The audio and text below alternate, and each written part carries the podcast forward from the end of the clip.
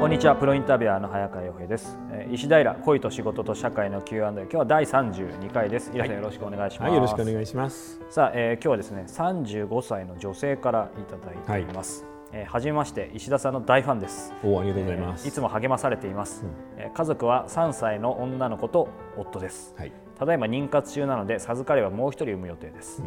仕事は正社員で食品会社の商品開発を行っています、はい。11年続けてきましたが辞めたいです。理由は会社には所属せずにノウハウを生かし独立して一生懸命精神誠意込めたものづくりをしたいからです、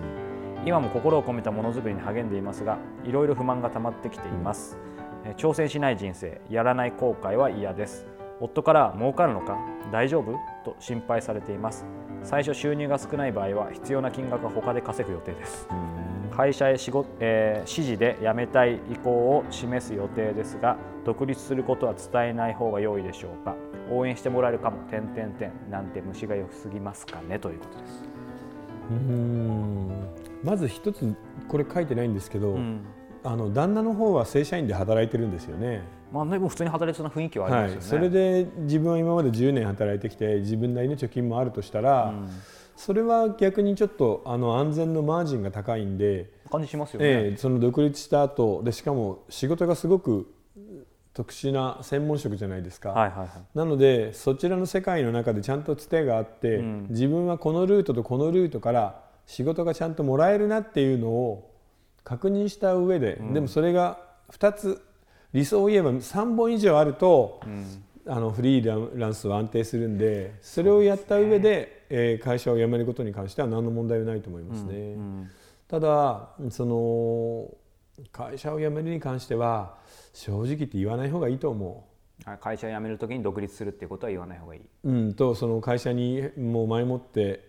期限ギリギリまで言わない方がいいと思うな。ああやっぱある程度見えてからの方がいいですよね、うんまあ、要するに相手がどう動くか読めないので、善意のその何応援してくれるのかなみたいな感じだけでいいとこだけ見てやると、逆に意地悪な人もいるからさあいつ独立するんでちょっと仕事は回さないようにしてくれっていうプレッシャーを一つかけるだけでさ今多分大きな会社にいてその出先のえ下請けの企業なんかはよくしてくれてるけどその人たちも手のひら返しをする可能性があるから何か止められたら。確かに。なのでギリギリまで言わずに裏で関係を先に作っておいて、ってことじゃないかな。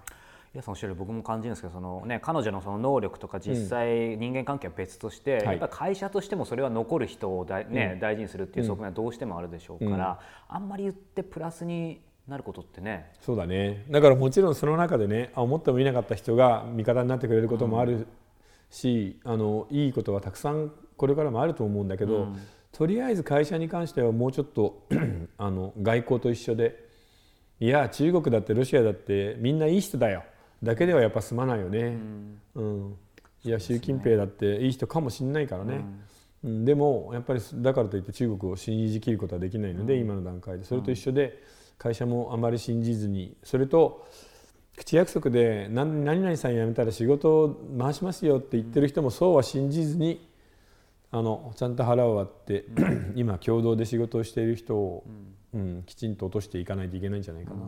そうですね、まあでもこの方ね必要な金額が他で稼ぐ予定ですってなんかすすごいですね。もうなんか仕事できる感が漂ってますね。そうですね。だからそういう自信がある人は基本的にフリーランスやっても大丈夫ですよ。ね、普通になんか2本さっきイラさんおっしゃった2本3本他になんかありそうですな雰囲気はあるから、そうですね。ただ、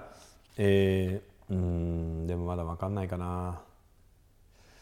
あの一つ言えるのはトランプはアベノミクスと同じことをやろうとしているのね、でアベノミクスも最初の1年2年は良かったけどもうなんか剥げ落ちたじゃん効果が。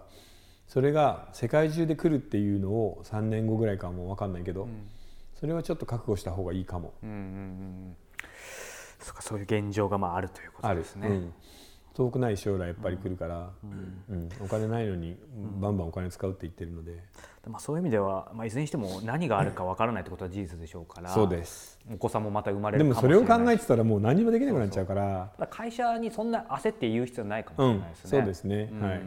ただそうだね。その第2子の妊娠とフリーランスになるとかっていうのはなかなかだよね、うんまあでもそれそういう状況で普通に考えると思う人思うけどこうかい投稿してくださる方がまあなんか能力は当然あるんでしょうあのね。ーあと5年さ会社をの傘をうまく使わない？うん。要するに大きな会社だったらあの子供産んだ後の産休育休もあるじゃない、はい。で半年ぐらい余裕で休めるじゃない、うん。なのでまあどうせ40歳ぐらいまでじゃん？第2子を作るっていうのは、だから第2子を産んで産休育休をしっかり取った上で何ヶ月か働いて辞めるはいでそれでもまだ40前で再スタートが切れるんで、そこまで会社を利用し尽くしてからフリーランスになりましょうよでその3年ぐらいの間にその辞めた後の人間関係を着々と作っていく、それぐらいの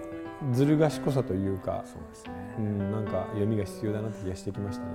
なんかまさにその大きな傘使えなかった36歳で同性なんであの羨ましくあり、ぜひ使ってほしいですね。いや頑張ってほしいですね。はい、えーこの番組では引き続き、えー Q&A を募集しています、はい。石田で公式サイトの方から、えーご要望の方をお寄せください、はい。今日は第32回でした。井田さんありがとうござはいい、あました、りがとうございました。